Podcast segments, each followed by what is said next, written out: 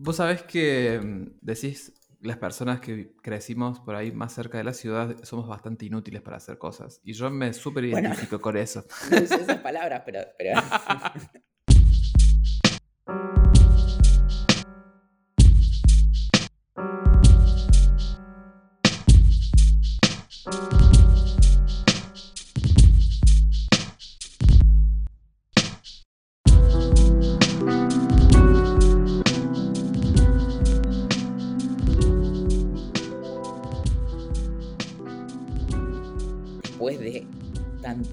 tiempo volvemos a conversar en Marginalia. Mi nombre es Valentín Muro.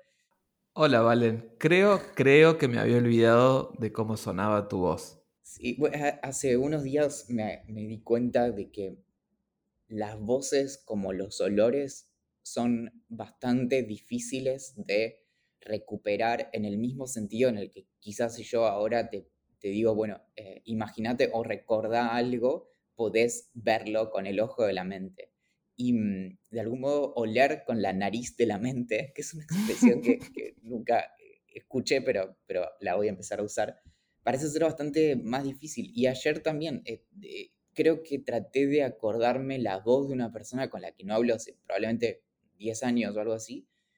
Y, y me di cuenta de, claro, que oír con, con el oído de la mente también es, es difícil como recrear en ese sentido como em, imágenes eh, sensoriales eh, pasadas.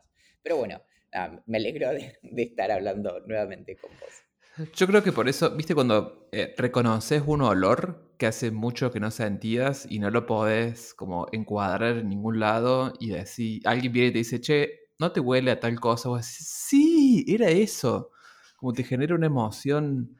Justamente me pasó el otro día, eh, mi hermana coleccionaba de esas cartitas perfumadas. Cuando, yo era- cuando éramos chicos, ella tenía un montón de esas cartitas que no sé, se mandaban con las amiguitas y venían con un perfume. eran, eh, se llamaban papeles de carta y obviamente Claro. mi, mi hermana también. Y la idea más, eh, más extraña de eso es que se coleccionaba como los papeles en estado prístino. Eh, Claro, en, no un- es que, en folios, con los sobrecitos. Era rara vez que lo usabas. pero principalmente no escritas. Se, Claro, se guardaba, se coleccionaba el papel de carta, no las cartas. muy loco. Bueno, y el otro día estábamos en la casa de eh, los papás de una amiga y, y yo olía como un perfume. Digo, ¿qué? Esto me hace acordar algo, pero bueno, claramente no sé, no me acuerdo qué. Y al ratito entra Aye y dice, oh, huele a cartitas perfumadas. Aye obviamente también coleccionaba de chica. Y fue como, claro, las cartitas perfumadas.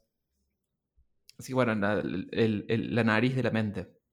Ahí hay, hay algo también con la, la cuestión de, mm, de cómo funciona la memoria. Y, mm, y tiene que ver con esto, que es, es una de esas cosas tan básicas que generalmente no, no nos explican lo suficiente, pero básicamente la memoria cada vez que lee un recuerdo lo escribe. Es decir, es- están acopladas las funciones de escribir y de leer en, en nuestra memoria. Por eso es que la memoria es tan poco confiable y la mejor manera de recordar algo es no recordarlo porque generalmente cuando lo recordás, los No lo detalles que, claro, los detalles que, que no tenés tan claros, los eh, completás. Es decir, nunca ves un recuerdo eh, fragmentario, generalmente son recuerdos como completos, con algunas partes por ahí más dudosas que otras. La cuestión es que cuando haces eso, lo vas escribiendo y por eso es que a lo largo del tiempo van distorsionándose mis recuerdos con los de una persona que vivió lo mismo que yo y, van como mutando en, en direcciones eh, distintas. Tengo una sospecha que eh, debería investigar más en, en profundidad, pero que tiene que ver con que quizás es tan difícil recrear o básicamente leer recuerdos sensoriales, en particular eh, del olfato, que quizás Ujú. por eso se guardan tan bien y son tan intensos, en el sentido de que es muy común también esto de oler algo y decir, a esto olía la casa de mi abuela cuando yo tenía seis años. Y entonces es Sí. como que desde los seis años hasta que ahora tenemos, no sé, más de 30, es, se guardó mucho mejor que quizás una imagen de ese momento. Y, creo que es por eso, porque de algún modo recuperarlo parece ser mucho más cognitivamente demandante que quizás las imágenes. O quizás es una cuestión también de, confianza. solemos tener más confianza en, nuestras imágenes eh, de la memoria que quizás en nuestras eh, sensaciones de la memoria. Claro, porque el olfato parece ser como este sentido, digamos, secundario de alguna manera. Confiamos mucho más quizás en lo que escuchamos, en lo que leemos, en lo que vemos, pero no tanto en lo que olemos. Y entonces a lo mejor eso permite que sea un, sentido que por ahí evoca recuerdos más poderosos. Me acuerdo de la grande belleza que cuando el personaje de Jeff, Jeff le dice que eh, de las cosas que más le gustan, eh, de las cosas que más le gustan, que cosas le placen más en la vida, él dice el olor de la casa de los viejos. Todos, los demás, todos sus amigos dice que respondían cosas mucho más eh, sencillas y él decía, bueno, el olor de la casa de los viejos. Sí, totalmente. Y, mm, también con, esto de, armar como esas colecciones de, imágenes eh, mentales y demás, hay, no sé, creo que hay, algo como de, la predominancia de lo visual, que incluso es una herencia muy eh, griega. Viste que no sé, Aristóteles, eh, bueno, Platón, le dan, le dan siempre ese, eh, como el, sentido principal es la vista. Claro. Mm, incluso cuando, o sea, en, el análisis de, no sé, la idea de belleza y demás, generalmente la estética es, es en primer lugar visual y luego, eh, de hecho, hay, en, esa especie de como jerarquía sensorial, lo, lo, sensorial termina siendo como esta, mm, este tipo de, esta perspectiva que es como peyorativa de lo sensual, ¿no? En el sentido de lo, sensorial.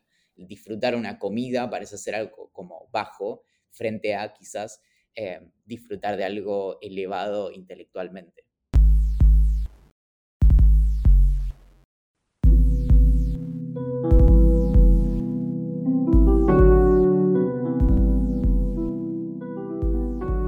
Mucho que no hablábamos y en, eh, pasé prácticamente un mes en, Bariloche. Me fui el 20 de diciembre y, volví ahora hace unos días, cerca del, eh, creo que el 21 de, enero. Y lo que mm, muchas personas cuando me comentaron al respecto de mi viaje me dijeron, bueno, claro, qué bueno, no sé, que, que viste a, tu familia, ya estaba mi, mamá y mi hermana y mi abuela.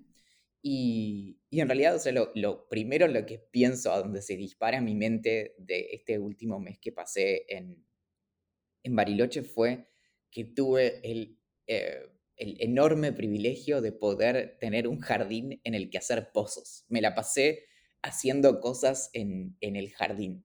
Y, mm, y, algo que creo que es, en principio, y es, es feo el corte que voy a hacer ahora, pero creo que tiene que ver con que no importa dónde crezcas, siempre que sea fuera de una ciudad, que nos, de algún modo nos empuja y nos termina volcando hacia esto de eh, que sea muy común aprender a hacer cosas. Incluso una persona que se autopercibe bastante eh, inútil, probablemente haya tenido que arreglárselas en un lugar fuera de una ciudad en donde hay quizás escasez de, mm, acceso a, recursos, a recursos en un sentido muy básico, ¿no? Como que hay cosas que hay que encargar a que te vengan de Buenos Aires porque no están disponibles en el, lugar donde, donde creciste. Así que eso, fue un mes en el que me, la pasé haciendo cosas y, también esto, como teniendo constantemente que, que, ver cómo me las arreglaba para, no sé, reparar un escalón hecho con tablas en el jardín de mi mamá, por ejemplo. Vos sabés que mm, decís las personas que crecimos por ahí más cerca de la ciudad somos bastante inútiles para hacer cosas. Y yo me súper identifico con eso. No usé esas palabras, pero...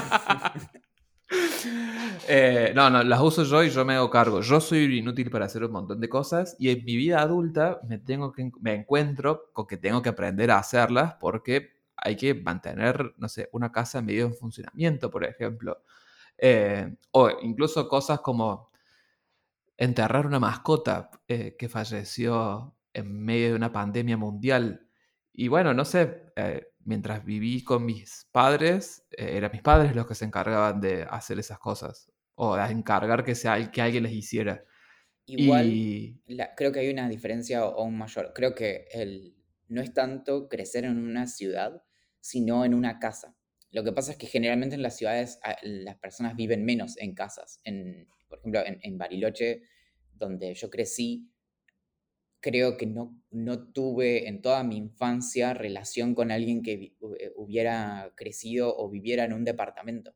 Las personas todas vivían en, en, casas, o sea, era, era una rareza vivir en un departamento. Acá, por ejemplo, en Buenos Aires es más bien eh, lo contrario y generalmente es bastante mm, un privilegio vivir en una casa que tenga, por ejemplo, patio, que tenga, que tenga tierra, digamos que hagas un pozo y abajo haya tierra. Yo crecí en una casa, una casa bastante grande, eh, una casa en la que vivía mi abuela en la planta baja y mi familia, mis padres y yo y mi hermana después en la planta alta pero estaba en el centro, prácticamente en el centro, a 10 cuadras del centro de la ciudad de Córdoba. Entonces era una casa, era una calle con mucho tránsito, en la esquina de dos calles con mucho tránsito, y para mí jugar en la, jugar en la calle era una experiencia que solo era en la casa de mi abuela los fines de semana, que era un poquito más lejos. Y, y, no, no sé, siento que no tuve muchas de esas experiencias de, de niños que crecieron como que la casa era solo donde iban a dormir, por ejemplo, que se levantaban en la mañana, se iban, agarraban la bici y se iban a cualquier lado y después volvían a la tarde. ¿Tenía jardín? Tenía un jardín muy pequeño que daba a la calle, la calle era muy transitada, entonces mis padres sabiamente no me dejaban em, el jardín del frente, digamos. Y después tenía un patio, el patio estuvo durante años tomado por una, por una, ¿cómo se dice? Una enredadera una enredadera que tenía unos troncos muy gruesos y se iba comiendo todos los árboles que había. Y yo no me acuerdo cuánto tiempo fue que le tomó a, mis viejos limpiar eso, a mi vieja sobre todo, limpiar ese patio. Eh, y fuimos, no sé, durante años, era un rato por semana de ir y cortar eh, ramas, pero ramas gruesas, una enredadera. Después cuando pudimos sacar eso, em, el patio revivió un poco. El patio además era muy particular porque tenía eh, todo un empedrado como por el medio y, eso le dejaba como unas cazuelitas para que crezcan los árboles. Y había uno de los árboles que, el que yo más extraño en toda mi vida era un árbol que daba mandarinas. Y cuando logramos sacar la, enredadera, volvieron las mandarinas. Entonces era como, no sé, desde finales de, de abril comer cuatro o cinco mandarinas por sentada. Las mandarinas esas criollas Claro. Era una, maravilla. Pero bueno, fue justo como todo ese proceso de recuperación del patio. Perdón, voy a contar una cosa más sobre esa casa porque tiene una historia fascinante. La persona que les vendió esa casa a mi, a mi abuela em, era un bioquímico, creo. Eh, que en la planta baja, donde se mudó mi abuela, tenía su laboratorio. Y usaba el patio medio como em, depósito o basurero entonces no era común, em, vos cavabas un poquito y te encontrabas con algún frasco de vidrio roto, por ejemplo, y andás a ver lo que hubiera tenido ese frasco de vidrio antes. Entonces tampoco era que yo podía ir y cavar pozos en cualquier lado porque había muchos restos peligrosos. Imagino que no tenían restos, eh, no sé, los 80 eran, creo que había otros parámetros de, salud, ¿no? Pero me imagino que no debe haber habido, em, ¿cómo se dice? Desechos eh, bacteriológicos, pero sí que había frascos de vidrio que te podías cortar, era un peligro. Y, probablemente ya estuvieran bien extinguidos para el momento en el que vos lo estabas desenterrando, ¿no? Como, eso espero, eso espero. Andas a ver lo que estaba cocinando ahí.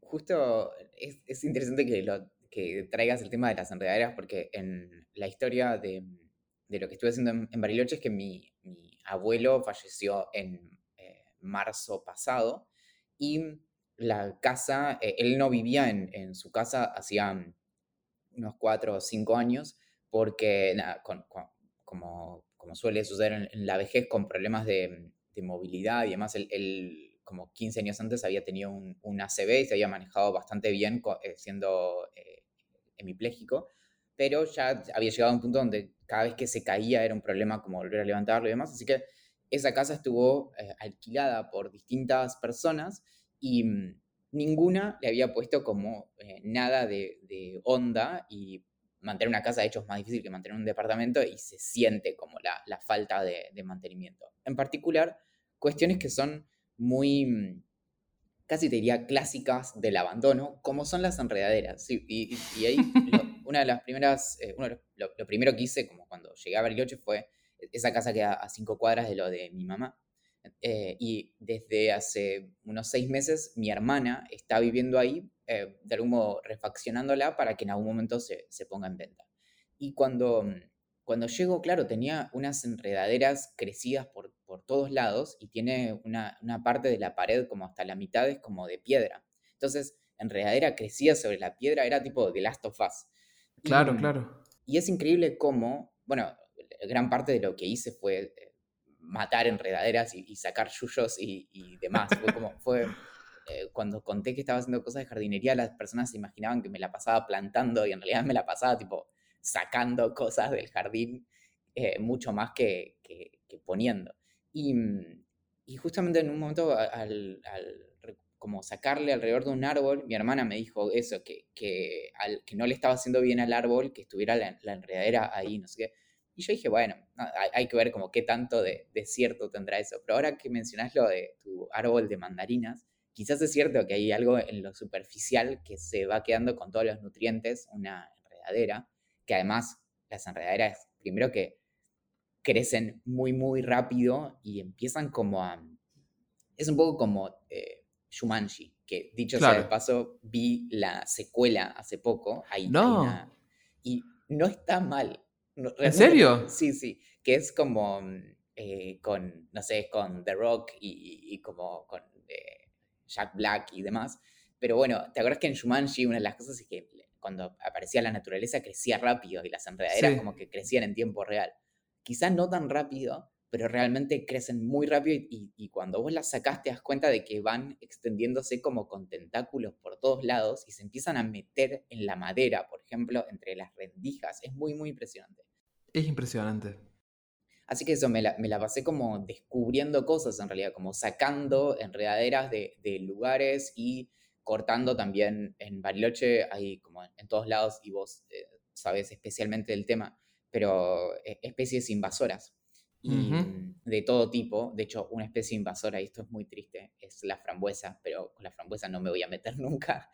Y, y hay una que se llama retama, que es el clásico mm, eh, arbusto con eh, flores amarillas que se ve generalmente en las fotos de Bariloche y no es eh, autóctona y crece también muy rápido, tiene una madera como gomosa, elástica, muy, muy horrible y crece muy rápido y copa todo y de, repente se llena todo de color amarillo y el amarillo es como la señal de la invasión.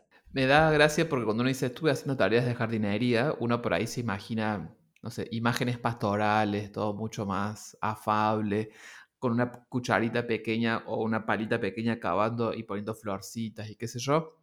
Y en realidad lo que estabas haciendo es una tarea muy físicamente muy demandante de arrancar, porque además, no sé cómo era tu enredadera, pero esta enredadera se había, mm, como estaba metida abajo de la tierra, era una red de ramas que se eh, estaba, no sé, 5 o 10 centímetros abajo de la tierra y que salía cada tanto. Entonces vos sacabas por ahí un bulbo, pero después de ese bulbo tenías la raíz abajo. Y era una cosa, bueno, nada, muy... Son muy terribles. Un sistema muy complejo. Y en eso eh, también de las...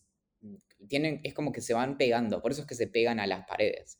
Pero cuando eso va sobre el suelo, la, van creciendo y van como largando eh, raíces a lo largo. Entonces vos tenés una raíz, ¿no? Sale hacia arriba, después se va hacia los costados y de eso que se van desplegando se van abriendo como, eh, como si fueran ramificaciones que al mismo tiempo largan hacia abajo como unos pelitos. Entonces es como que se va pegando en todo a, su alrededor.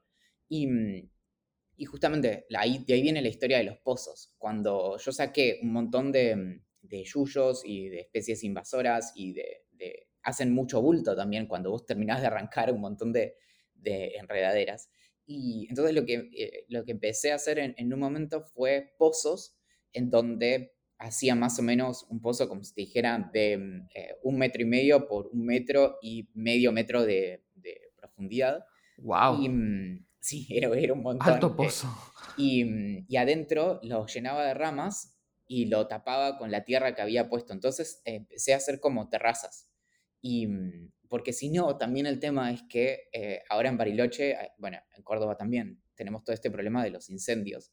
Entonces, nada, hacer como fuegos y fuegos, que es lo más común. O sea, generalmente las ramas y todo eso se, uno se lo, se lo saca de encima haciendo fogatas gigantes. Bueno, Sí. eh, em, Ahora no está que tan recomendado. una expresión poco feliz, pero eh, el horno no está para bollos como para estar haciendo fuegos por ahí. Entonces, lo, lo- eh, obviamente, cuando uno hace una terraza llenando con, básicamente con restos eh, orgánicos, como pueden ser las, las enredaderas o ramas y demás, es muy probable que de acá a seis meses, un año, eso empiece a bajar, pero después igual se va nivelando, o sea, se- eventualmente se va a convertir en tierra también. Y, mm, y lo cierto es que me resolvió muchísimo como qué hacer durante todo ese tiempo. O sea, era, además tiene algo de, de que ahí puedo entender perfectamente el interés de Elon Musk de terraformar un planeta, ¿no? Porque cuando vos avanzás sobre un jardín y le empezás a hacer terrazas y empezás como a transformar la, e- el nivel, es- este es un jardín que estaba en, en desnivel, entonces empezamos como Claro. a, a rellenar la parte más baja y vos decís, claro, o sea, el poder transformador de la humanidad, como eh, el hombre avanza, el hombre siendo Valentín, el hombre Valentín avanza sobre el terreno y lo, lo transforma a, a su, a su voluntad. Una de las cosas que a mí siempre me hizo muy mal, hablando de los olores, eh, es justamente la, la- la quema de, material orgánico, que eso, como vos decías, era muy común, la forma más común de deshacerse de, de los restos de poda y todo eso es prender fuego. Y mm, mientras eso está verde, digamos, mientras eso está recién sacado, eh, emana una cantidad de olores que a mí siempre me hicieron muy mal, al punto de dejarme anulado, dolores de migrañas muy profundas, de- totalmente planchado.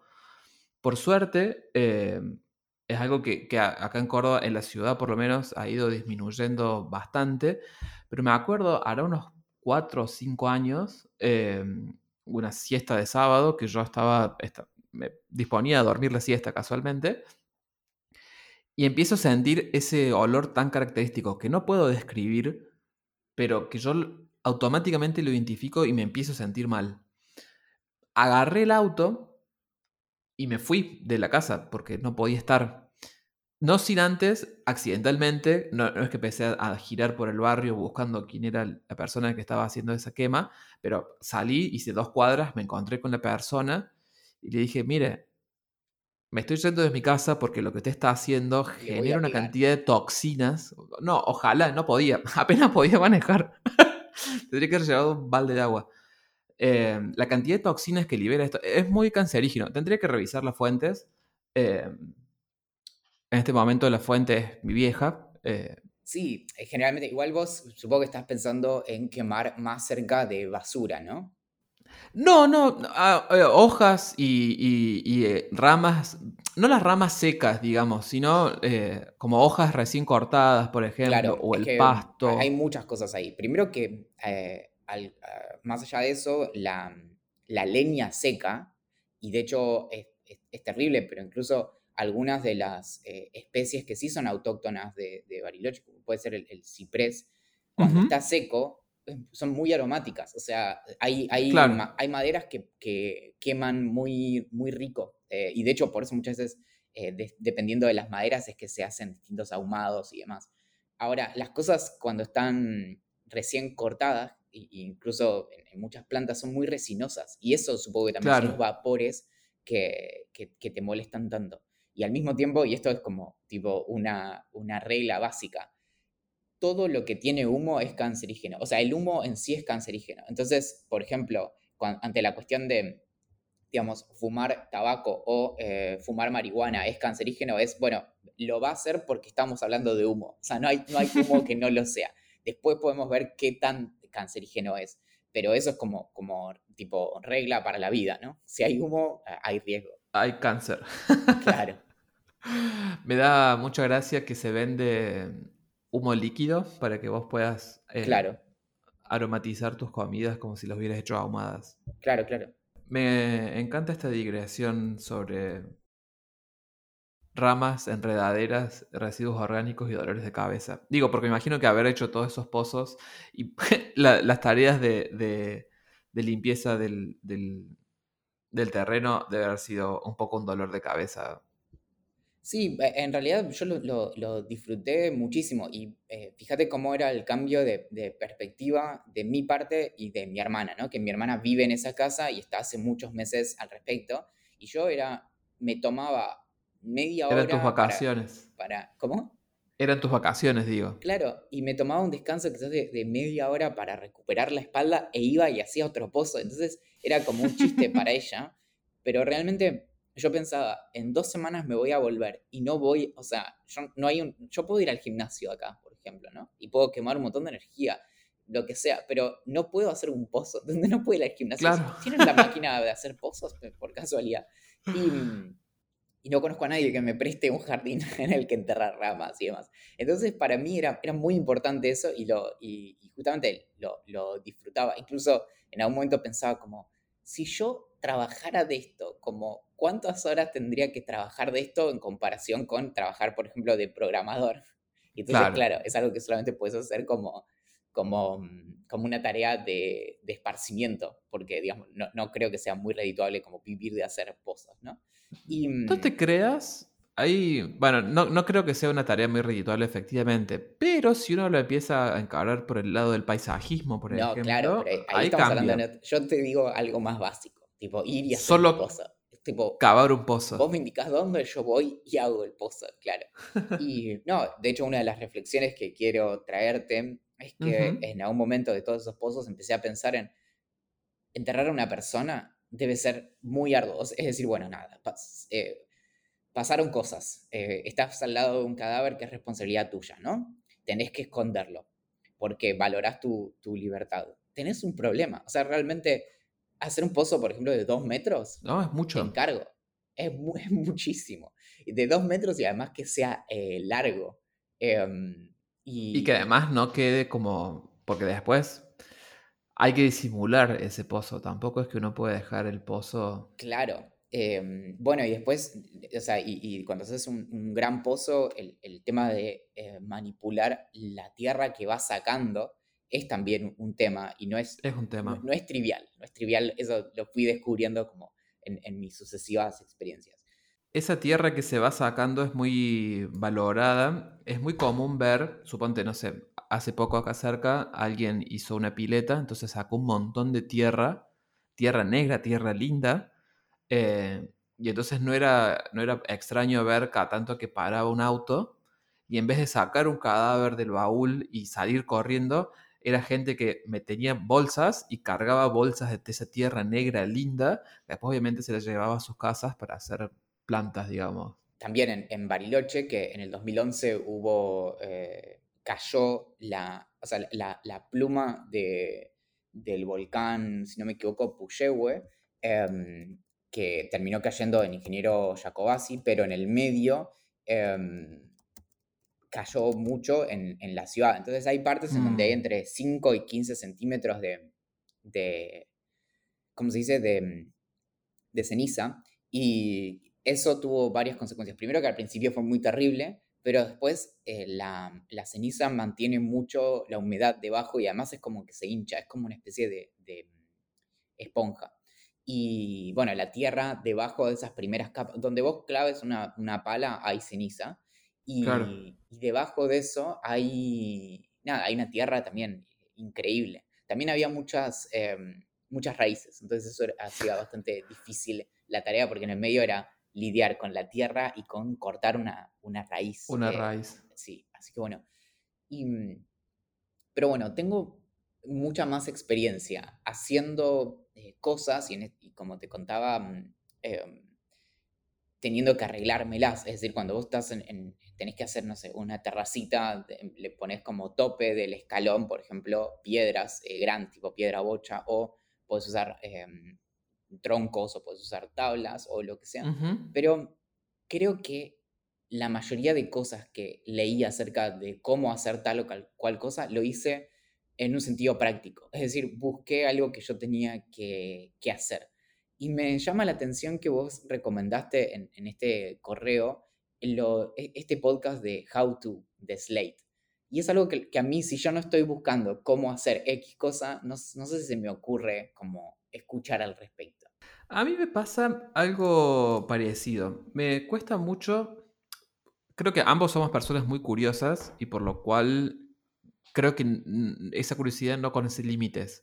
Eh, entonces, nada, si de repente tenemos que aprender a cómo cavar un pozo, eh, podemos dedicarle largas horas de nuestra vida a leer sobre, no sé, me imagino que desde la historia de los cavadores de pozos eh, hasta estas cosas más prácticas.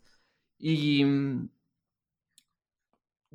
no sé, de repente me, pasa eso, ¿no? Empezás a, Empezás a leer mucho sobre un tema y decís, ¿qué hago con todo esto?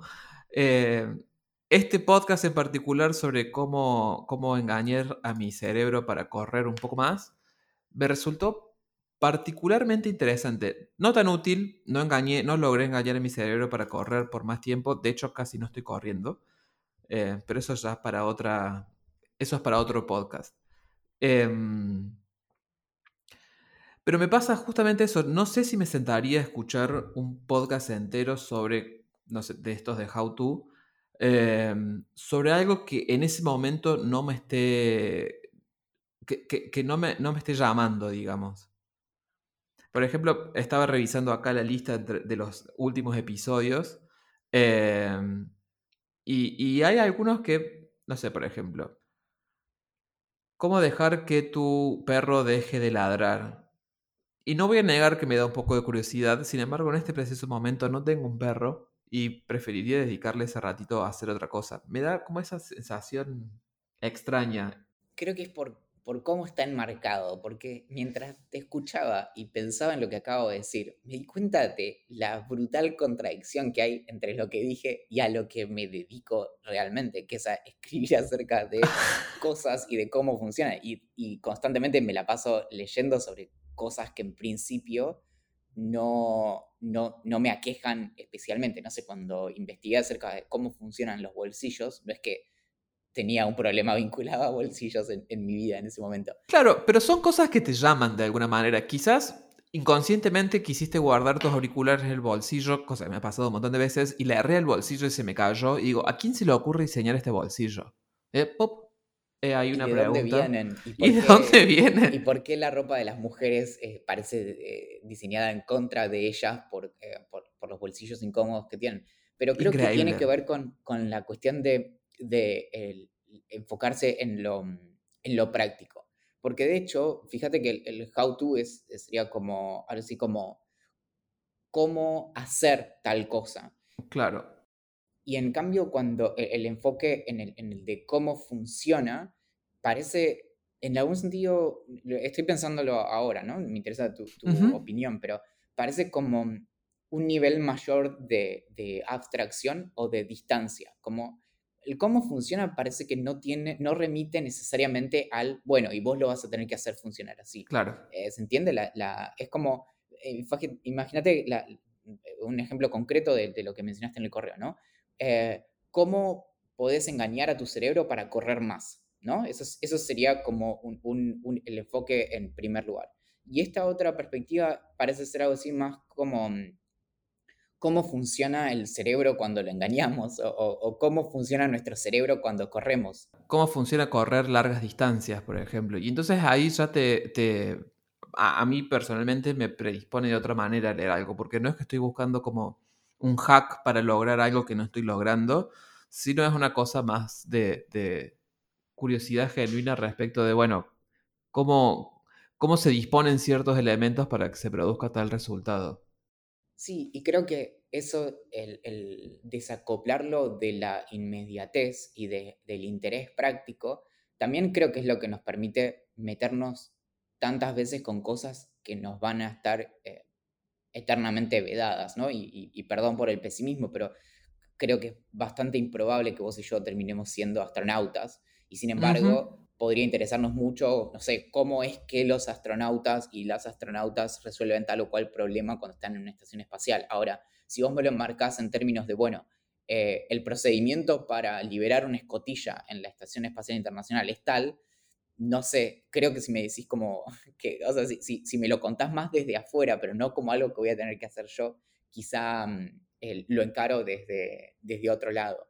Y, mm, y, en eso creo que es, es esto también de cómo parte de, de la curiosidad, y, es algo que a mí me interesa mucho em, cuando, cuando me toca como teorizar al respecto, que es que la curiosidad también hay que aprender a domarla y a, y a llevarla más allá del capricho. Porque, digamos, de hecho, lo primero que, que, suelo recomendar a las personas cuando me preguntan al respecto es, bueno, lo primero que tenés que aprender a hacer es eh, a escuchar esa vocecita que te, que te hace preguntarte, pero, pero ¿cómo, hace, eh, ¿cómo hacen pis los astronautas? ¿no? Como cosas así. Claro.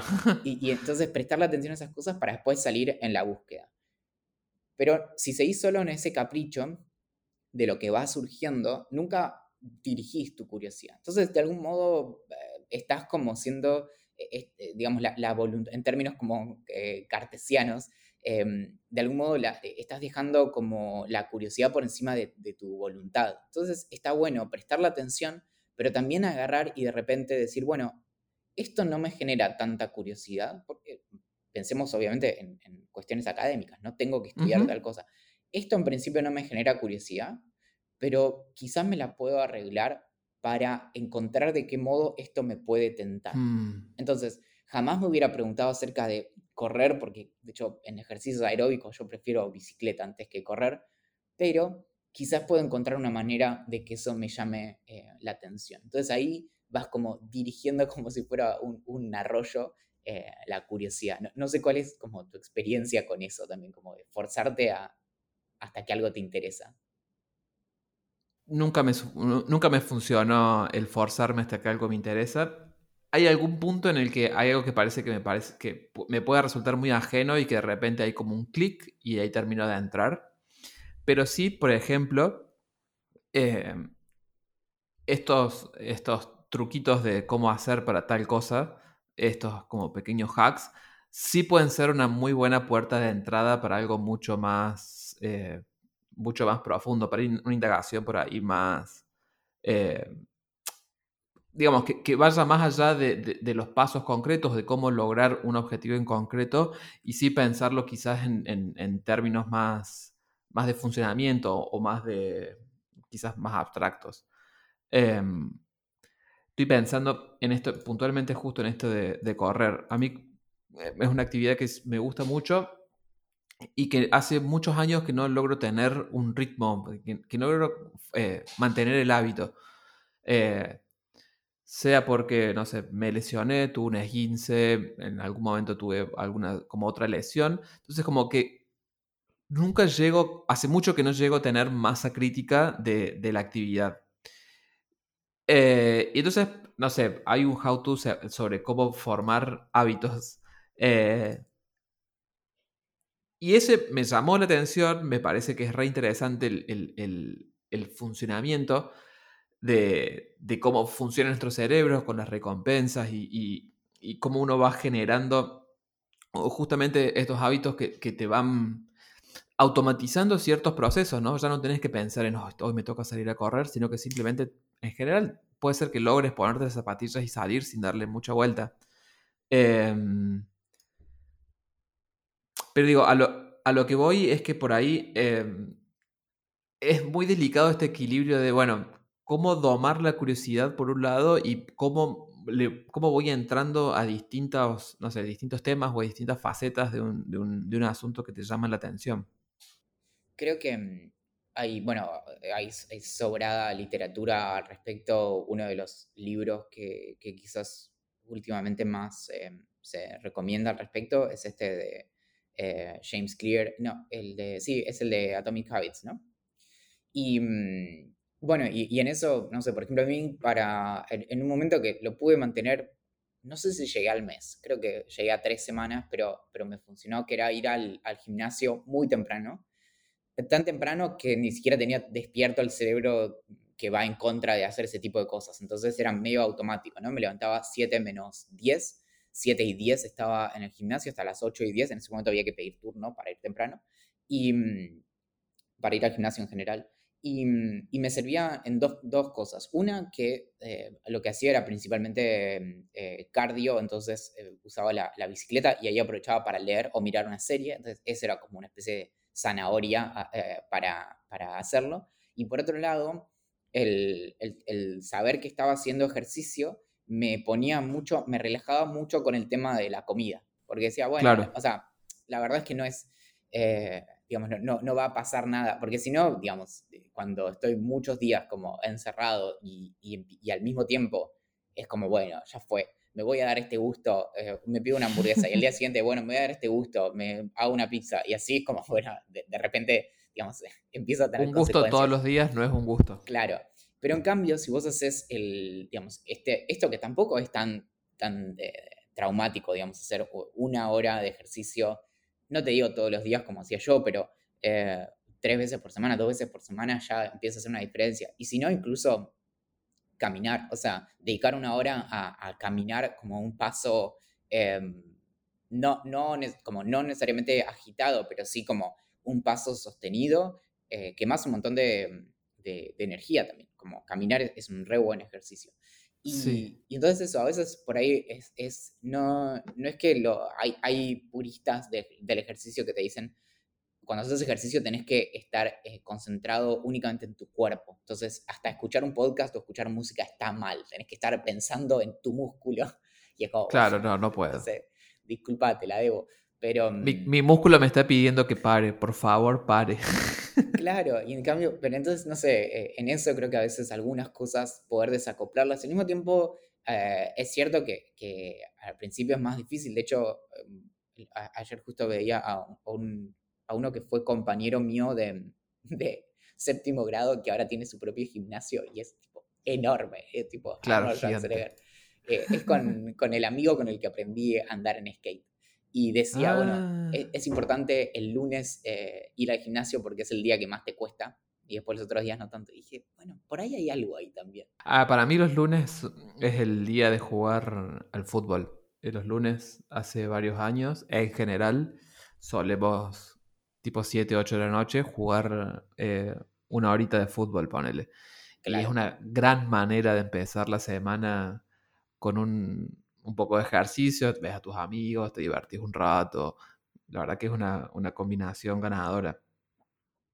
Entonces ya como, bueno, arranqué el lunes así, martes un poquito de yoga, miércoles gimnasio. Y en eso también, incluso eh, si, no, si no usas tipo un, un traqueo como eh, con un reloj o lo que sea, solamente tener cierto registro de, de horas de que esta semana, por ejemplo, hice tres horas de ejercicio, no importa la intensidad, no importa, pero básicamente te dedicaste a algo, es solo eso ya hace la diferencia. Y, y, si lo puedes incorporar en, en el, como en, en, tus hábitos cotidianos, o sea, el lunes hago esa hora de, de, fútbol, son cosas que hacen esa mínima diferencia que de forma acumulada hace, nada, cambia tu, tu relación incluso con, con tu propio cuerpo. Bueno, la otra cosa que me copó mucho de, esta serie de podcast es eh, su, su, host, digamos, el, anfitrión, uno de ellos, es un, podríamos decir, alguien a quien quisiéramos invitar a tomar un café.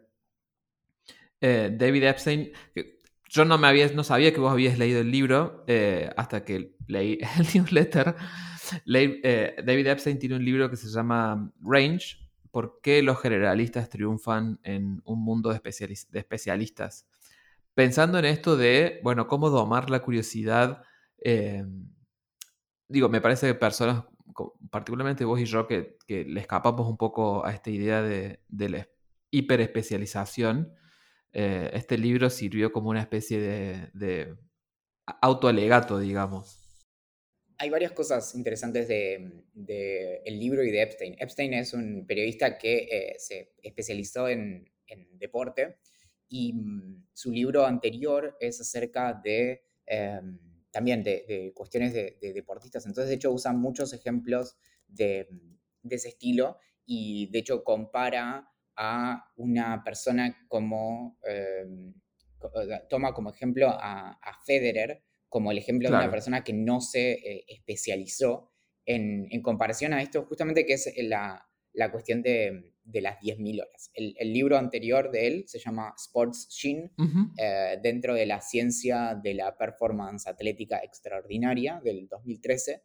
Y, y él justamente arranca contando eso, que, que la que, Federer es alguien que en realidad, digamos, se, dedicó al, tenis en comparación con, por ejemplo, Tiger Woods, que alguien que creo que empezó a, jugar al golf a los dos años o a los tres años y, solo se dedicó a eso. Y, y, Federer es alguien que, de hecho, como que le gustaba, pero, pero le interesaba en su momento cuando estaba entrenando, le gustaba más andar en skate, por ejemplo, que, que o jugar al fútbol, como digamos al fútbol, a, nuestro fútbol. Eh, fútbol. Al soccer, si se quiere. Y, mm, y después... Es suizo, ¿no? Federer es suizo, así que también es su fútbol, creo. Claro. Mm, y, y, después se enfocó en el tenis y eso cómo, cómo le da em, una amplitud de experiencias y demás. Y bueno, la, hipótesis es bastante, em, bastante linda y algo que, que es, yo en un momento escribí una muy breve reseña al respecto, enfocándome en uno de los primeros puntos, que es que em, eh, que es que, primero que el libro tiene, pues, está, fue reseñado por Malcolm Gladwell, que es quien popularizó casi 10 años antes, un poco más de 10 años antes, esta idea de las 10.000 horas, que habla acerca de eso, de, la, el beneficio de la especialización temprana. Básicamente que si le dedicas 10.000 horas a algo, te vas a volver un especialista. Claro. Esa es la idea en, en medio renglón. Y el problema de eso es que incluso en el momento en el que Gladwell populariza, Gladwell es, un escritor de, como, eh, como, ciencia pop, por, así decirlo, y es un, digamos, un gran, gran eh, orador y es como el ejemplo, es como el arquetipo de persona TED. Claro. Em, y, escribe de esa manera y habla de esa manera y es, le va increíblemente bien al respecto. Y obviamente eso trae un montón de problemas. En particular que esa, esa la regla de las 10.000 horas, en el momento que él la popularizó, ya era una mala interpretación que fue señalada por los autores del estudio que él cita, en donde, para empezar, lo primero que dicen es, nosotros hicimos un estudio muy acotado respecto de la performance tocando el violín. En ese caso ni siquiera se aplica lo de las 10.000 horas y no toda habilidad es como tocar el violín, lo cual debería ser trivial, ¿no? Sí, cabe aclarar que el, libro en el que Malcolm Gladwell postula esa idea eh, es pre-crisis de la replicabilidad, digamos. Eh, digo, eh, a, raíz de la crisis de la replicabilidad, esto de que muchos estudios no son... no se pueden obtener los mismos resultados al hacer varias veces o intentar replicar los estudios que llegan a conclusiones del tipo si vos haces 10.000 horas de cualquier cosa te convertís en un experto. Em, es notable ver como en, esta, eh, como este género de libros eh, ahora tienen que retomar otros recursos porque ya no podés agarrar como hizo Gladwell en su momento, tomar este estudio y decir, bueno, lo voy a generalizar a toda esta otra, eh, a toda esta otra rama. Y a mí eso me, me parece me parece particularmente llamativo porque los libros siguen existiendo y simplemente hay como otra forma de mostrar eh, o de llegar a esas conclusiones, mucho más cuidadosos. Eh, el, de, mm, el de James Clear, por ejemplo, este que hablamos recién de los Atomic Habits, es otro ejemplo de estos libros que están justo ahí en la, en la transición entre qué le podemos hacer decir a ciertos estudios eh, en términos tan generales en eso lo que, lo que pasa con, este libro, el libro se llama Outliers del, 2008, es que el, recurso típico es, muy interesante ver la estructura de estos libros. Generalmente lo que hacen es que tienen una primera introducción que en muchos casos resume bastante bien de qué va a tratar el libro y después es como que están los detalles, pero obviamente eh, importan muchísimo los detalles.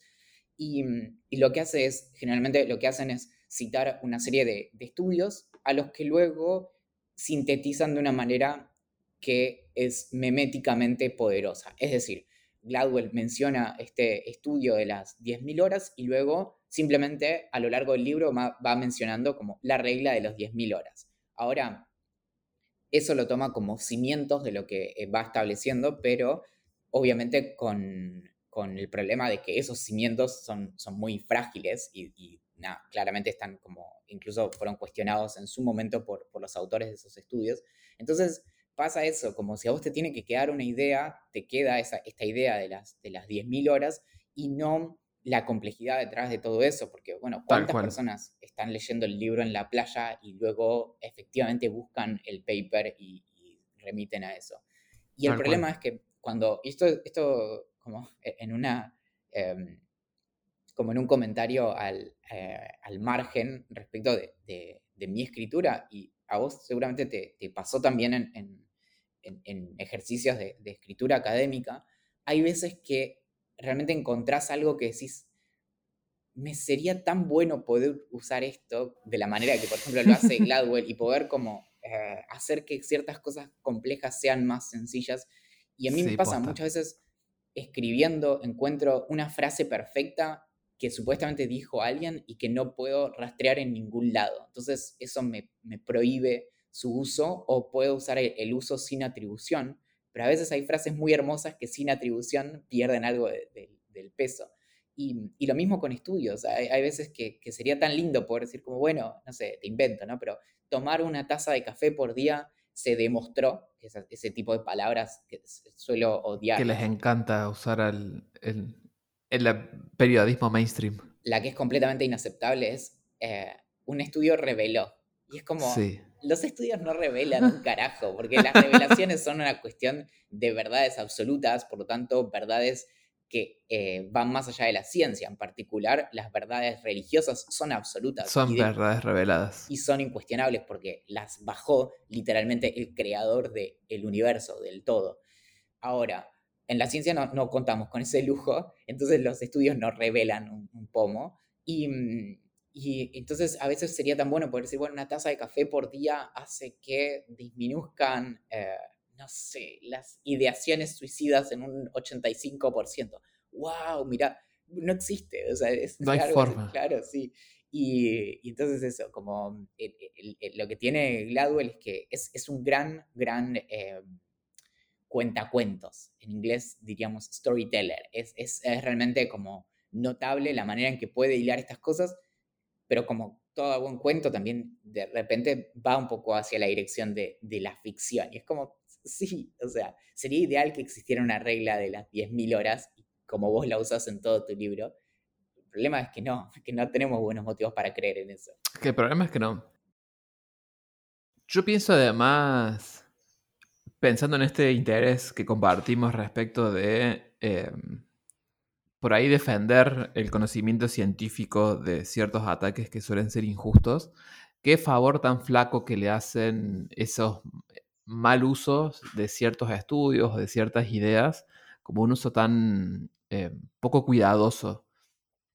Porque después, en definitiva, lo que queda en, el imaginario colectivo eh, es esto de, bueno, no tomar una copa de vino retrasa, no el envejecimiento.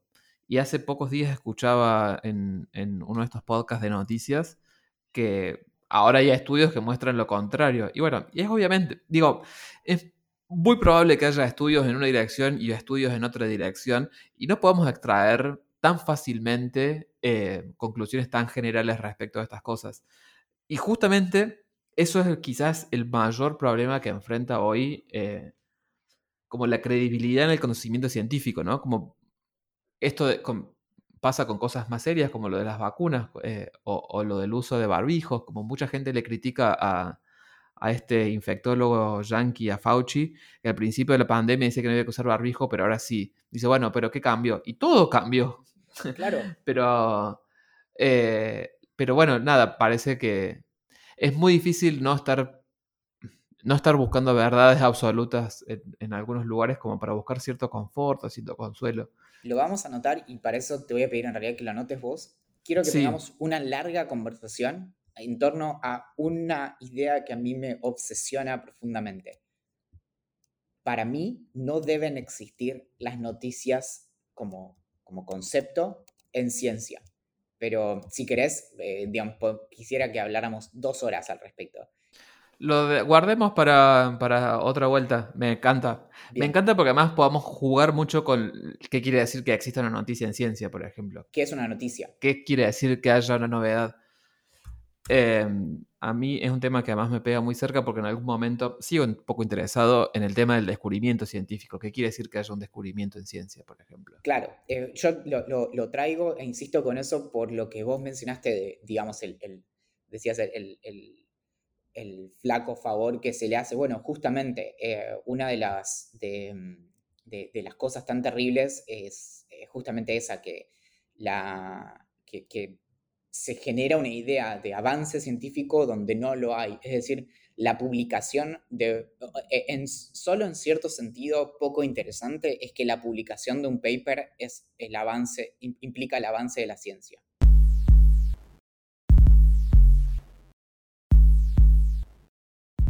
Mi hermano que está estudiando música en, en Nueva York y está estudiando hace dos años, pero el primer año lo tuvo que hacer a distancia por la pandemia, lo cual es, es muy loco eso de haber ganado una beca para estudiar en otro lado, pero que no tenga sentido mudarte porque te mudarías a otra ciudad para tener clases por Zoom. Y mm, le estuve ayudando ayer a, elegir, él necesitaba una, nueva guitarra y tiene que comprarse también un, pedal, que ahora, bueno, los, los pedales vienen como con con todo, tipo, son digitales y analógicos y, todo como en, simultáneo. Y, mm, y, justamente pensaba en, la forma en la que esas como herramientas, en, sobre todo como, no quiero equivocarme con las, con las épocas, pero supongo que principalmente en los años 80 que empezar a desarrollarse ese sonido como muy eh, expansivo de, muchos efectos y sintetizadores y demás, como pienso en cosas como, no sé, eh, Pink Floyd y un tiempo después como, no sé, como lo, que empezó a ser como YouTube y, mm, y en cómo de algún modo es, raro por qué vinculamos muchas de esas, muchos de esos como em, paisajes sonoros con el espacio, cuando en realidad, en sentido estricto, en el espacio no hay sonido y nadie te puede eh, escuchar gritar porque no hay aire, o sea, no, hay, eh, no hay nada a través de lo cual puedan expandirse ondas mecánicas como son las, las del sonido. Y, y, no sé, y sin embargo, cuando empezás a escuchar, por ejemplo, ciertos órganos que extienden mucho una nota, empezás a pensar como, como algo así, como del infinito. No, no sé si te pasa también. A mí me repasa y no puedo evitar preguntarme si seremos, digamos, vos y yo tenemos como una particular afición por la ciencia ficción, el espacio y los astronautas, pero a lo mejor a otras personas quizás esos mismos tonos les evoque otra, no sé, un paisaje submarino, por ejemplo, me imagino. Eh, justo eh, charlábamos, fuimos a pasear, eh, a dar una vuelta por acá por las sierras el otro día y terminamos como, íbamos como por un caminito de tierra con muchos arbolitos y de repente llegamos como al final de, una, de, un cerrito y había una gran planicie y se veía como más llano. Y obviamente, ¿no? Eh, pensé en la música de Jurassic Park. Y Aye pensó lo mismo. Eh, y entonces también, como qué difícil también resulta eh, separar algunos estímulos sonoros de no sé, de algunos consumos culturales que debemos haber tenido masivamente. Y, sin embargo, estos, estas listas que, pusimos en el newsletter, si vos la estuve jugando al, No Man's Sky eh, hace un poquito, hace un tiempito, y mm, jugando con estas listas que vos habías puesto acá, ¿no? Eh, y me resulta impresionante cómo... Mm, lo bien, que, lo bien que maridan esas listas con ese juego. Obviamente no en todo momento, hay veces que te atacan algunas, eh, algunas criaturas de estos planetas inventados del No Man's Sky y, la música está medio en otra.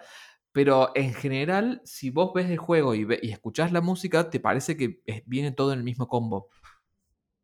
Claro, ahí en, en la forma en la que se arman los sonidos de los videojuegos es una, iba a decir una ciencia, pero en realidad es más en un sentido como originario del término arte, como... Claro, un craft. Sí, o, como es tecné.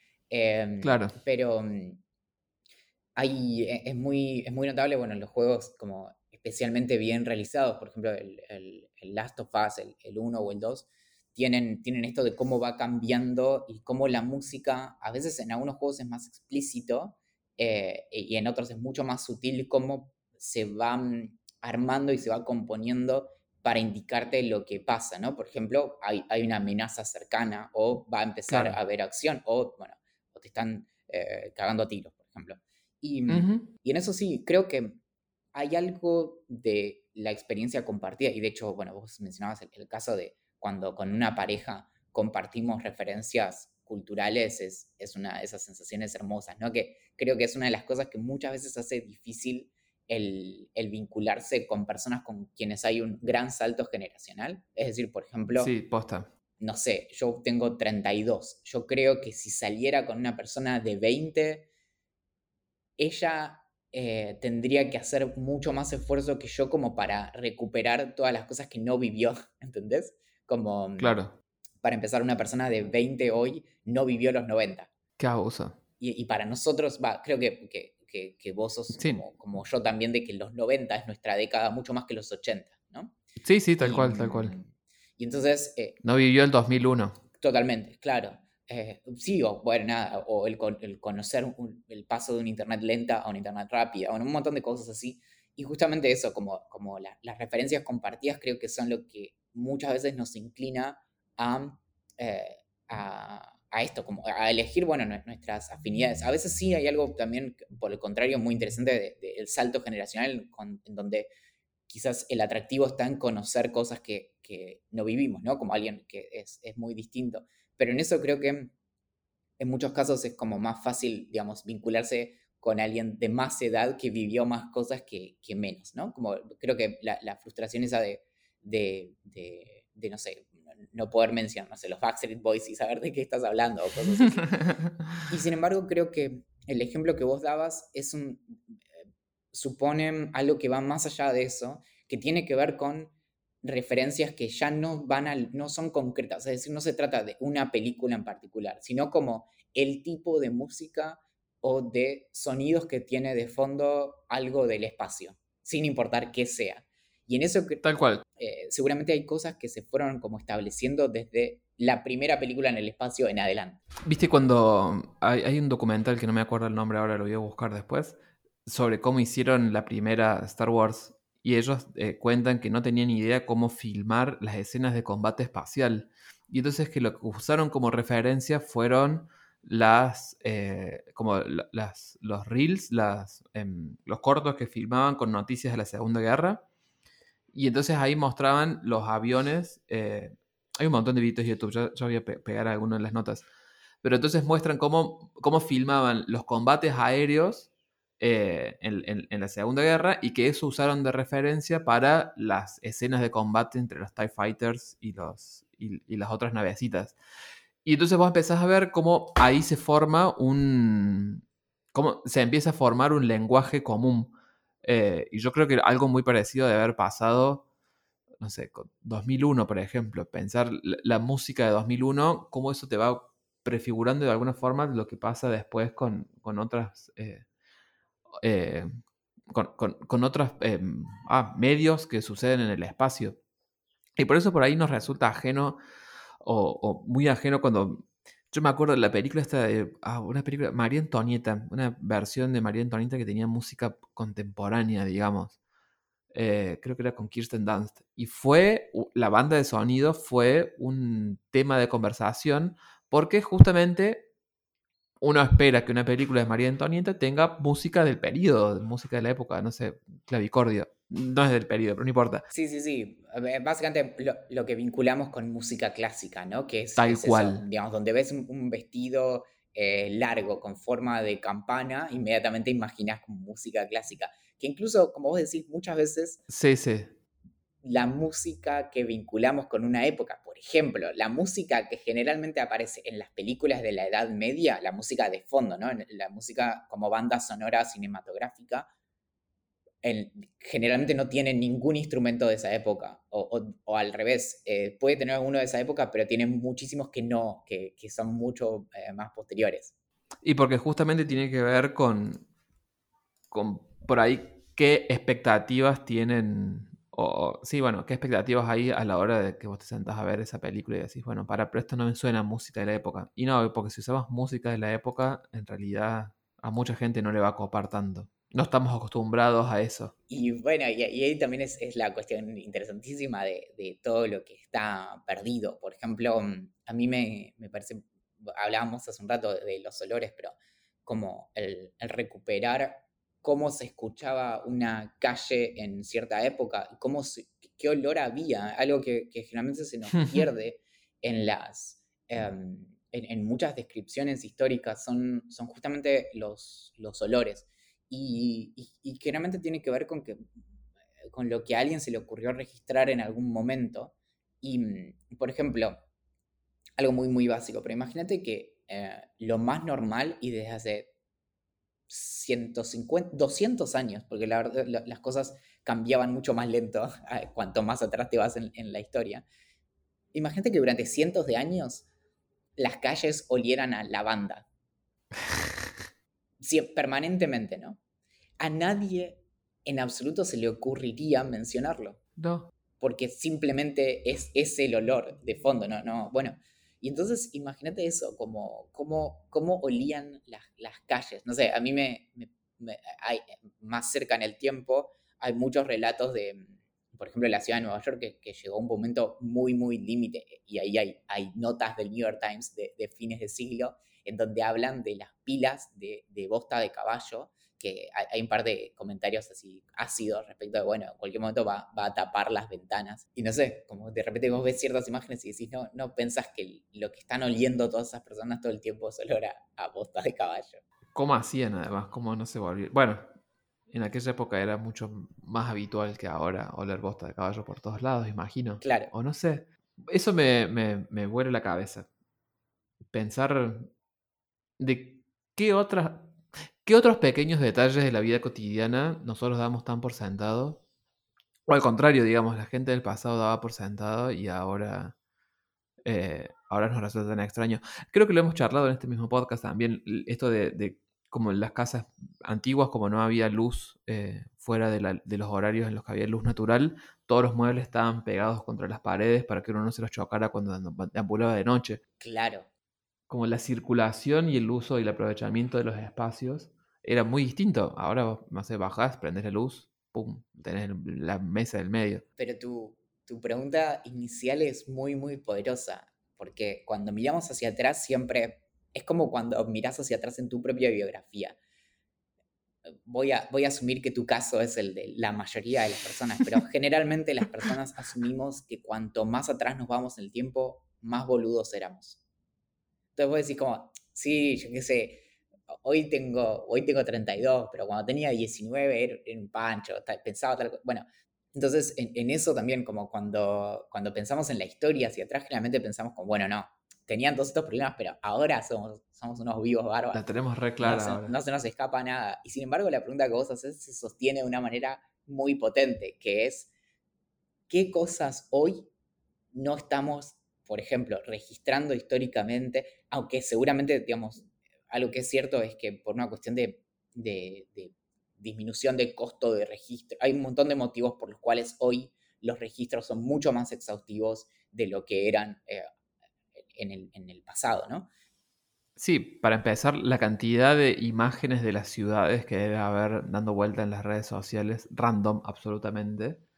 Y vos decís, bueno, el mismo Google Maps. Exacto, Street Empezás a... Entonces, pero, eh, pero, pero de algún modo, digamos, como, como filósofos, nunca podemos dejar de asumir que, bueno, en realidad algo siempre se escapa, por más pillo que seas. Entonces... Totalmente. Porque además tampoco eso depende del momento, sino también depende de quién sea y cuál sea la, situación de las personas que van a rescatar eso que, que, que, se está perdiendo, digamos, a lo mejor.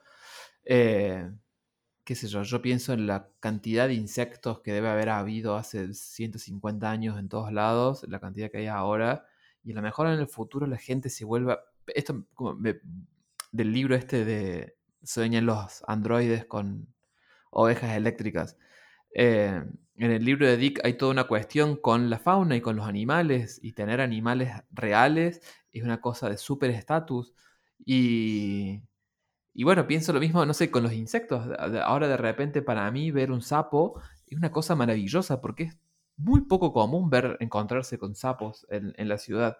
Y, y, mi vieja que creció en Villa Allende, acá cerquita, que era un pueblo hace, no sé, 60 años, eh, era lo más común del mundo.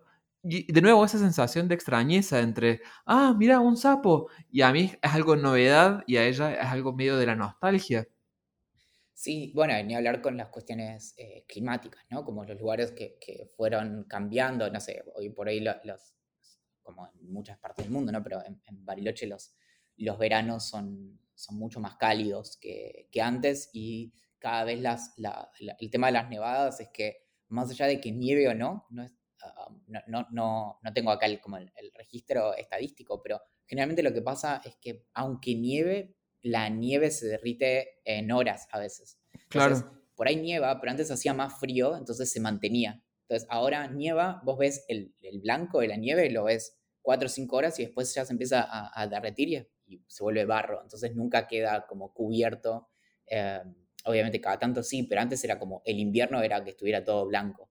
Em, y estamos hablando de 30 años, ¿no? Como no, de, una era glaciar antes. Y, mm, pero bueno, eso, como lo que no vemos no lo, no lo registramos y lo que vemos y asumimos como natural no lo contamos tampoco. Y ahí entra la cuestión crucial, y mira el pie que me está dando esto, de la importancia histórica de los marginalia justamente e, es en los márgenes de libros que hay un montón de anotaciones que nos dan cuenta de cosas acerca de, por ejemplo, la Edad Media, que no, eh, si no están ahí, no están en ningún tipo de registro. Desde listas de cosas que hacer o cosas que comprar en el mercado. Porque generalmente no le escribís una carta a alguien y le contás ese tipo de cosas cotidianas. Entonces, si no está ahí, no está en ningún lado. Esta mañana tuve que levantarme y sacudir kilos y kilos de caca de la letrina. Así como, ah, mira, eso no se lo contarías a un amigo. Claro. Pero sí va. Debo abandonar la lectura de este papiro para proceder a la lectura, a la limpieza de las letrinas. Claro, pero, es muy lindo los comentarios eh, de, historiadores al respecto de todo lo que se aprendió de, leer márgenes, porque si no es eso, es como, del mismo modo que hoy, hoy tenemos algo parecido. Mira el, paralelo con, con las redes sociales y con la edición de nuestra cotidianidad, ¿no? Como imagínate el trabajo de mm, eh, alguien que tuviera que hacer como historia dentro de, vamos a decirlo, entonces 700 años, solo en virtud de las historias de Instagram. Como, como qué, qué conclusiones podría sacar de, de, la vida de las personas. Imagínate todo lo que no entra ahí, ¿no? A pesar de que... Claro, claro todo esto que genera también actualmente nos genera ciertos problemas, como que, bueno, la, comparación con lo que están haciendo nuestros padres, la vida glamorosa que uno muestra, o bueno, no uno, pero digo, esta vida como de sueños que uno suele mostrar en las redes sociales, versus, ¿cómo decirlo?, el, el neat and grit, digamos, de la, de la cosa más cotidiana, ¿no? Eh, incluso los mismos influencers, eh, el otro día no lo voy a encontrar ahora, leía un, un influencer, un artículo de un influencer de viajes, que decía, bueno, ¿cómo puedes hacer para abandonar tu trabajo y convertirte en un influencer a los 40 años? Y una de las cosas que te decía era, bueno, tened cuidado que no todo es eh, glamour y, cosas divertidas, digamos, tenés infinitas horas de espera en el aeropuerto, dormís incómodo, comes mal, dormís mal. Eh, sí, es muy lindo cuando llegas al destino y haces una cosa y que ves un paisaje increíble, pero eso es una cosa de, no sé, no es de todos los días. El resto del tiempo es un laburo bastante podría ser tedioso para muchas personas. A mí no me gusta dormir mal y comer mal. A mí me gusta descansar y estar cómodo. Eh, y entonces me resulta fascinante pensar, eh, bueno, no, estos registros. Alguien en el futuro quizás encontrará ese blog, ese posteo y comparará las vidas de los influencers con, influencers con ese posteo y dirá, ah, mira, al final no era todo, no era todo ¿Cómo es el dicho ese? ¿No es oro lo que todo lo reluce? Eh, todo lo que, no todo lo que brilla es oro. No todo lo que brilla es oro. Vos hiciste una mención interesante, dijiste como la comparación con la vida de nuestros padres. Pero vos fíjate que cuando nos manejamos con cuestiones de vuelta en el pasado, solemos usar rangos temporales mucho más largos que lo que vivimos. Es decir, nosotros hoy vivimos minuto a minuto, sino en momentos segundo a segundo. Tal cual. Nuestra vida la vemos con un microscopio y, y en realidad nunca la vemos como de lejos. Entonces vos, por ejemplo, decís, no, porque, no sé, mi viejo en el año 85 y estás reduciendo 365 días, que cada uno tuvo 24 horas, que cada hora tuvo 60 minutos a un año. No, mi viejo en el 85 hizo tal cosa. Sí, sí. Y sabes todas las otras cosas que también sucedieron y sin embargo lo, lo, reducís a eso. Y creo que, como de vuelta, como el tema de, las noticias, creo que pagamos muy caro vivir en el segundo a segundo, en vez de, de movernos en, en, marcos temporales más largos. Me pasa constantemente, por, por, por mi trabajo, me la paso leyendo eh, biografías, ¿no? Entonces, de repente bueno, en el año 86 hizo tal cosa y después en el 89, y vos decís, lo lees, al principio no, no vas a cuestionarlo, pero después decís, son tres años, o sea, pasó. Claro, ¿qué pasó? Sí, sí, ¿qué pasó en todo ese tiempo? ¿Qué, qué, qué le pasó en su vida? Y de repente es eso, como en, tres párrafos reducís una, una vida de 60 años, ¿no? Entonces quizás de repente cuando nosotros es como, hoy estoy mal, bueno, mañana estoy bien, bueno, pasado estoy bien y, y después estoy mal de vuelta, y sí es como, pero si lo veo más como de lejos, cómo, cómo estoy o cómo vivo. Y en eso, la, la, distancia con las redes sociales ayuda muchísimo a vivir las semanas como si fuera esa fuera la unidad. Imagínate que vos pensaras, no, no tengo, digamos, 24 horas y 365 días y más, tengo 52 semanas al año. Entonces, de repente, ¿cómo, cómo evaluás? Y ahí viene también la pregunta esta, ¿no? Cómo, cómo eh, cómo vas a medir tu vida, que es la de, eh, ¿cómo, se llama? Este, mm, How to Measure Your, Life. Eh, Ay, no sé qué es. Es un libro muy, muy famoso y que tuvo mucha influencia en toda la cuestión como de hablar acerca de, la innovación y demás. Es de Clayton Christensen, ah, que mm, es quien, quien, si no me equivoco, una de las primeras personas que habló acerca de la disrupción y digamos, uno de sus como conceptos principales es ese de la, de la innovación disruptiva. Justamente, ¿cómo vas a medir tu vida y, mejor aún, como cuál, cuáles van a ser los parámetros temporales que, uses para medir tu vida? Eso me parece como interesantísimo de, tomar en consideración cuando, cuando pensamos en este hastío de, de las redes sociales y, y demás y que de repente es eso, como una de las primeras cosas que notamos cuando nos alejamos de las redes sociales es que eh, sentimos distinto el tiempo. Es lo mismo que pasa cuando te empezás a aburrir. Empieza a correr de otra forma, es como que corre el reloj a otra velocidad. Justo sobre este tema de el tiempo y la vida, eh, hace poco, esto es más una digresión y puede aparecer o no en algún correo posterior, pero hace poquito leí un libro que se llama 4000 semanas de un tal Oliver Bergman, que es, algo, es un libro que se llama algo así como eh, gestión de tiempo para mortales. Y básicamente lo que el tipo te dice, mira, el tiempo nunca te va a alcanzar para todo lo que vos querés hacer. Y, y, con esa perspectiva casi estoicista, de decir, bueno, el tiempo este, este es el tiempo que hay y no tenés que desvivirte por hacer que cada segundo sea extraordinario, único y repetible, digamos. Va a haber momentos en los que te vas a aburrir, va a haber momentos en los que lo vas a pasar mal, va a haber momentos en los que va a estar todo increíble. Y, pensando en esta idea de lo que hay, de, no enfocarse tanto en, esa cosa tan granular, sino de, pensar más en, lo, en las tendencias, ¿no? Como en, eh, hacia dónde se dirigen las cosas y no tanto a dónde estoy. Es que de hecho no me quedé pensando en, en, eh, que ya, incluso fíjate, algo tan eh, sencillo como, ok, para un diagnóstico tenemos que partir como de dónde estamos. ¿Y dónde estamos?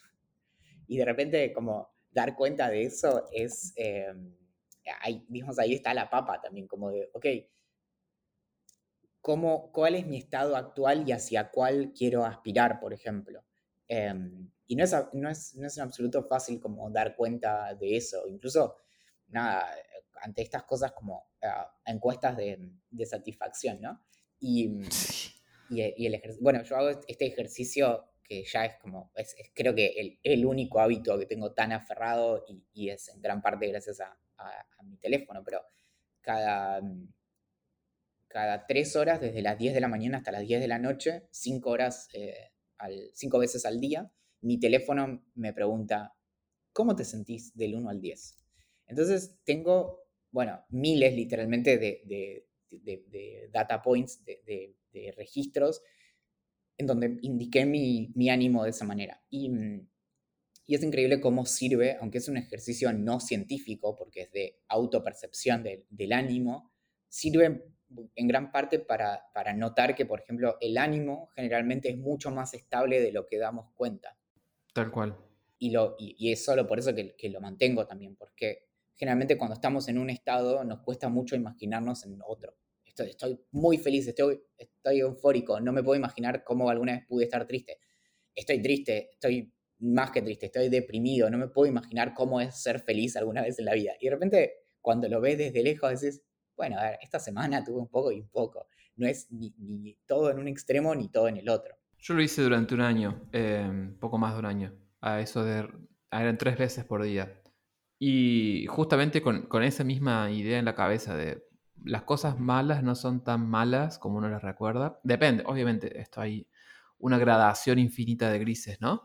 Puede ser que haya un día de la semana en el que te sentís realmente muy, muy mal y, y, esa, y el resto de los días solo te sentís apenas bien, digamos, o, digamos, no tan mal. Y, eso basta para que, en mi experiencia, me di cuenta que, que ese único día de los siete días de la semana en el que me sentí realmente mal, tiñen toda la semana. El resto de la semana estuve bien, normal, qué sé yo, como me.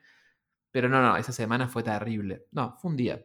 Claro, Mm, y, y, es eso, como cuando, cuando ves como el, promedio, en ese, en ese caso sí sirve eh, un montón, justamente para, para, reconocer como esa estabilidad y también reconocer que generalmente es mejor esa estabilidad como más neutral o en el medio que, eh, que estar en un estado como de permanente euforia, por ejemplo. Y donde quizás, incluso lo estoy pensando ahora, nunca, nunca me había detenido en eso, pero quizás esa mm, esa intensidad de los momentos tan eh, extraordinariamente buenos pega más con el contraste si un momento como no estás tan bien. Y que quizás si estás en un punto neutro, bajar un poco, bueno, no es tan, no es tan traumático que como ayer era la persona más feliz del mundo y hoy no. Me voy a llevar esto de tarea. Estoy terminando de leer un libro que se llama Pensando en Sistemas, de una eh, científica que se llama Donatella Meadows. Y hay una parte en la que habla de las oscilaciones, digamos, que justamente es, como es muy difícil domar un sistema, por así decirlo, si el sistema vive en, en, oscilaciones. Entonces, que cuando uno empieza a ver oscilaciones en los sistemas, uno puede empezar a ver qué medidas puede tomar para que no sean tan bruscas, por ejemplo. Eh, y ella, obviamente, ella piensa en sistemas, piensa en sistemas de todo tipo, ¿no? Oscilaciones en un sistema económico son terribles, porque de repente tenés picos de, no sé, picos de riqueza y valles de pobreza, pero también uno lo puede pensar para eh, uno mismo como sistema. Bueno, es que e, ese es, el, ese es el punto también. Y también en eso igual está la, cuestión que es básicamente la, una de los, de los como de conceptos eh, rectores de, por ejemplo, de, la de la terapia cognitivo-conductual, que tiene que ver con no, mm, no necesariamente ir en, ir en contra en el sentido de querer eh, corregirlo todo el tiempo, sino de, bueno, cómo, cómo se puede lidiar con las cosas, no en un sentido de, resignación, em, que es, digamos, la aceptación muy fácilmente se nos va para el lado de, resignarnos con un estado de cosas que, por ejemplo, puede ser injusto, y, esas, muchas veces eh, hay, muchas notas escritas al respecto de como el lado oscuro del mindfulness, que es como, bueno, eh, muchas veces en, un sentido de, mm, objeto de consumo propio del capitalismo, es como, bueno, nada, resignate eh, y hace ejercicios de, respiración, y es como algo bastante turbio. Y, mm, pero sí está esto de, bueno, a ver, como el reconocer por qué me estoy sintiendo de cierta manera y ver qué puedo sacar de eso, qué puedo aprender de eso y demás.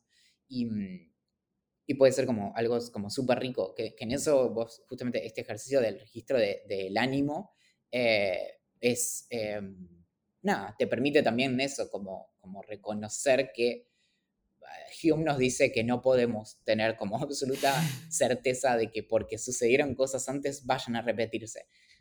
Pero si me preguntas a mí, si en mi caso, ponele, del 2015 hasta acá, em, registro mi ánimo y puedo ver que a veces me tomó dos semanas, a veces me tomó dos días, a veces me tomó un mes, pero generalmente después de que estuve mal pude estar mejor. Entonces, algo de motivo para pensar en que eso podría volver a repetirse eh, hay.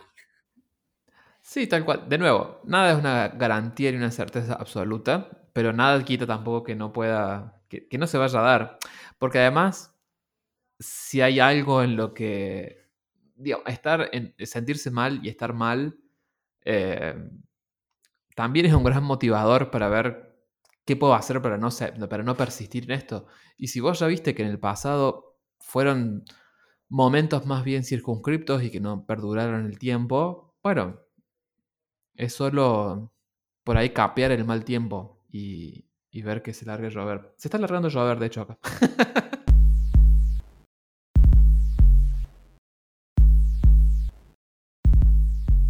creo que eh, este episodio podemos dejarlo acá y total tenemos, por suerte tenemos un, backlog de, conversaciones que, seguirá adelante. Me gusta, me gusta esta, esta edición marginalia de marginalia, digamos, porque la verdad hablamos bastante poco del correo y muchas de las cosas que quedaron fuera del correo o que el correo nos evoca.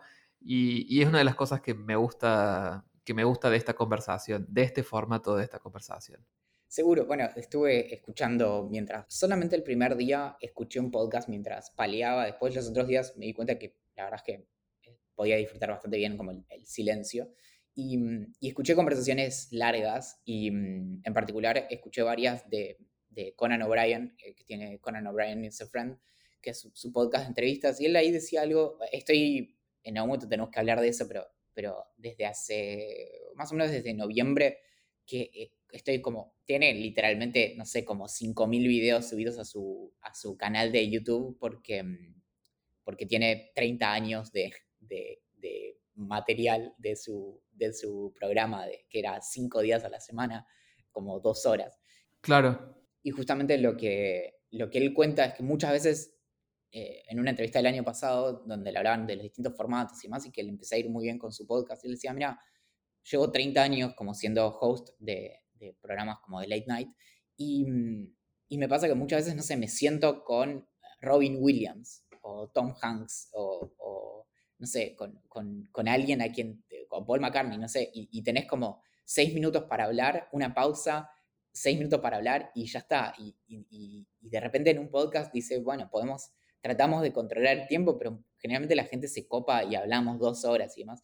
Y, mm, y de repente es eso, te das cuenta, claro, de, la riqueza del formato y también de algo que, es lo que yo siempre digo con, estos como formatos largos, que es que es muy probable que alguien que llegó hasta acá escuchándonos en este momento lo haya hecho en cuatro, cinco, seis sentadas y, son, cinco viajes de colectivo, qué sé yo. Sí, sí. Y mm, entonces, no sé, en, eso creo que es lindo también esto de, lo que decimos siempre, ¿no? La, la conversación está afortunadamente es, una conversación que podríamos haber tenido de todos modos, entonces si alguien lo, puede disfrutar allá afuera de nuestro lado, eso obviamente es, un lujo. Y, es un montón. Y, está bien. Más pensando en eso, ¿no? Que hay, no sé, 5.000 videos de Conan O'Brien que podrían estar viendo en este momento y, no lo están haciendo para escucharnos hablar a nosotros sobre los 5.000 videos de Conan O'Brien. Claro. que yo tampoco he visto. Y esto como de la el libre flujo de, la, conversación, que es donde aparecen como, no sé, las cosas más interesantes. En eso, este podcast, a pesar de que, de que acompaña unos correos, también acompaña como ciertas reflexiones, incluso grabando esto varios meses después de haber enviado el correo, también como las nuestras ideas o, también creo que nuestras eh, como lo que nos tienta a conversar va, va cambiando. Y de hecho, estoy un poco impaciente por ver qué, qué había en el próximo correo para ver de qué nos tocaba eh, conversar.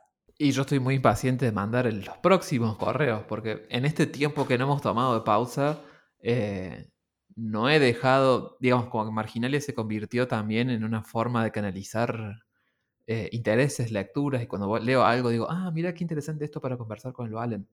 Eh, y me estoy guardando, no me estoy guardando muchas cosas, digo, pero es como, ay, a ver, vamos a, a ver qué va a salir de, de, este tema o de aquel otro tema. A mí lo que me pasó con eso es que ah, había dejado de, mm, los últimos meses que he estado estudiando y demás, eh, había dejado de, de, leer muchas cosas en ese sentido como eh, en lo cotidiano, como no sé, artículos y, demás, y de repente, no sé, me, puse a, estudiar ciertas cosas sobre las que incluso no sé si en algún momento voy a escribir. Por ejemplo, estoy leyendo libros de la historia de Italia. Y, entonces, nada, y de repente veo videos, sobre todo me pasa con videos en YouTube, que es algo que no comparto en ningún lado, y de repente digo, ah, bueno, quiero conversar acerca de, esto eh, con, con Juli. Así que bueno. No, no, metelos, metelos, que además, bueno, no sé, YouTube tiene una cantidad de cosas si pudiera vivir, ver la cantidad de cosas que hay en YouTube que son tan interesantes. El, lo voy a anotar acá para ver la próxima, ¿no? Pero este chabón que se dedica, es abogado que se dedica a romper cerraduras. Lockpicking Lawyer, Lockpicking Lawyer, lo voy a dejar de tarea. Bueno, eh, no sé si ya te mencioné, pero porque me, porque me fascina también como ejemplo extraño, un tipo que se encarga de em, como cazar eh, estafadores y generalmente tipo les mete algún algún troyano o virus o algo para tener control remoto de sus computadoras. Entonces, vos el video que ves es la grabación, por ejemplo, de la pantalla de este tipo que lo empiezan a estafar y de repente le dice, bueno, no sé, ¿por, qué llamaste a tal? Y como que les muestra que les está usando la webcam a, los que lo están tratando de, estafar. Y mm, ahora no me acuerdo el nombre, debe ser fácil de encontrar. Pero básicamente eso, como que lo llaman y le hacen pasar por todo como una situación y él a través de, algún mail o algo que les envía, los termina como hackeando a ellos y... Qué maestro. Y sí, sí. Y, y encima todo tiene como cero producción, o sea, y, él, y él no es tampoco un gran orador, o sea, lo que tiene como de atractivo es el delirio de lo que está haciendo.